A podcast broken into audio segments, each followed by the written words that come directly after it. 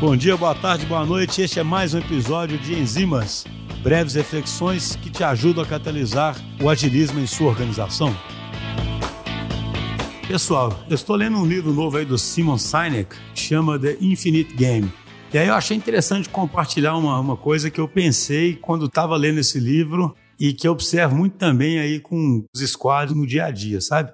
De forma bastante simplificada, o que esse livro tenta mostrar o seguinte: ele tenta mostrar que existem, digamos assim, dois tipos de jogos que podem ser jogados. Tem os jogos que são chamados de jogos finitos, que são jogos que têm regras muito claras, os jogadores muito bem estabelecidos, né? Quem que está jogando aquele jogo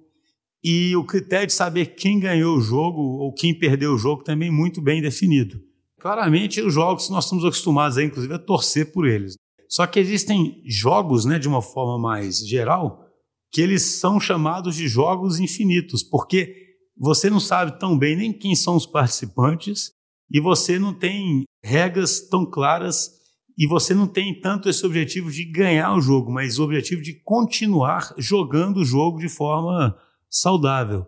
Um casamento seria um exemplo né, de um, um jogo infinito, porque, é claro, além do casal ali, você tem outros participantes nesse jogo e as coisas mudam muito dinamicamente. E a defesa toda dos, do Simon Sinek nesse livro é de que as empresas não entendem que elas estão num jogo infinito, um jogo de muito mais longo prazo, que, portanto, elas têm que tomar decisões que criem condições para que elas possam jogar esse jogo de longo prazo. Decisões essas que passam por criar confiança nos times, criar propósito para os times, né? E, e, tudo isso que a gente tem falado nos episódios. Mas como as empresas acabam quebrando, se vendo num jogo finito,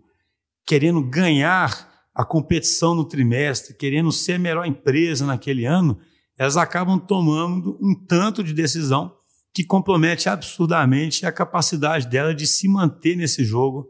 de criar uma visão de fato de longo prazo, de criar um propósito, de criar uma vontade verdadeira nos seus colaboradores de contribuir né, e de trabalhar lá pelo que ele chama de uma causa mais justa, de mobilizar o ser humano mesmo para fazer as coisas acontecerem. E é interessante porque se a gente pega o micro-universo de um squad, a gente vê também que um squad ele joga um jogo que é muito mais parecido com um jogo infinito do que o jogo finito. E a gente vê que as empresas também continuam muitas vezes fazendo como se esse jogo fosse finito,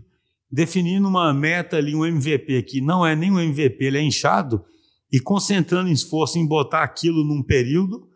e achando que o jogo acaba ali, sendo que o jogo começa, na verdade, quando você bota um sistema em produção e começa a testar hipóteses.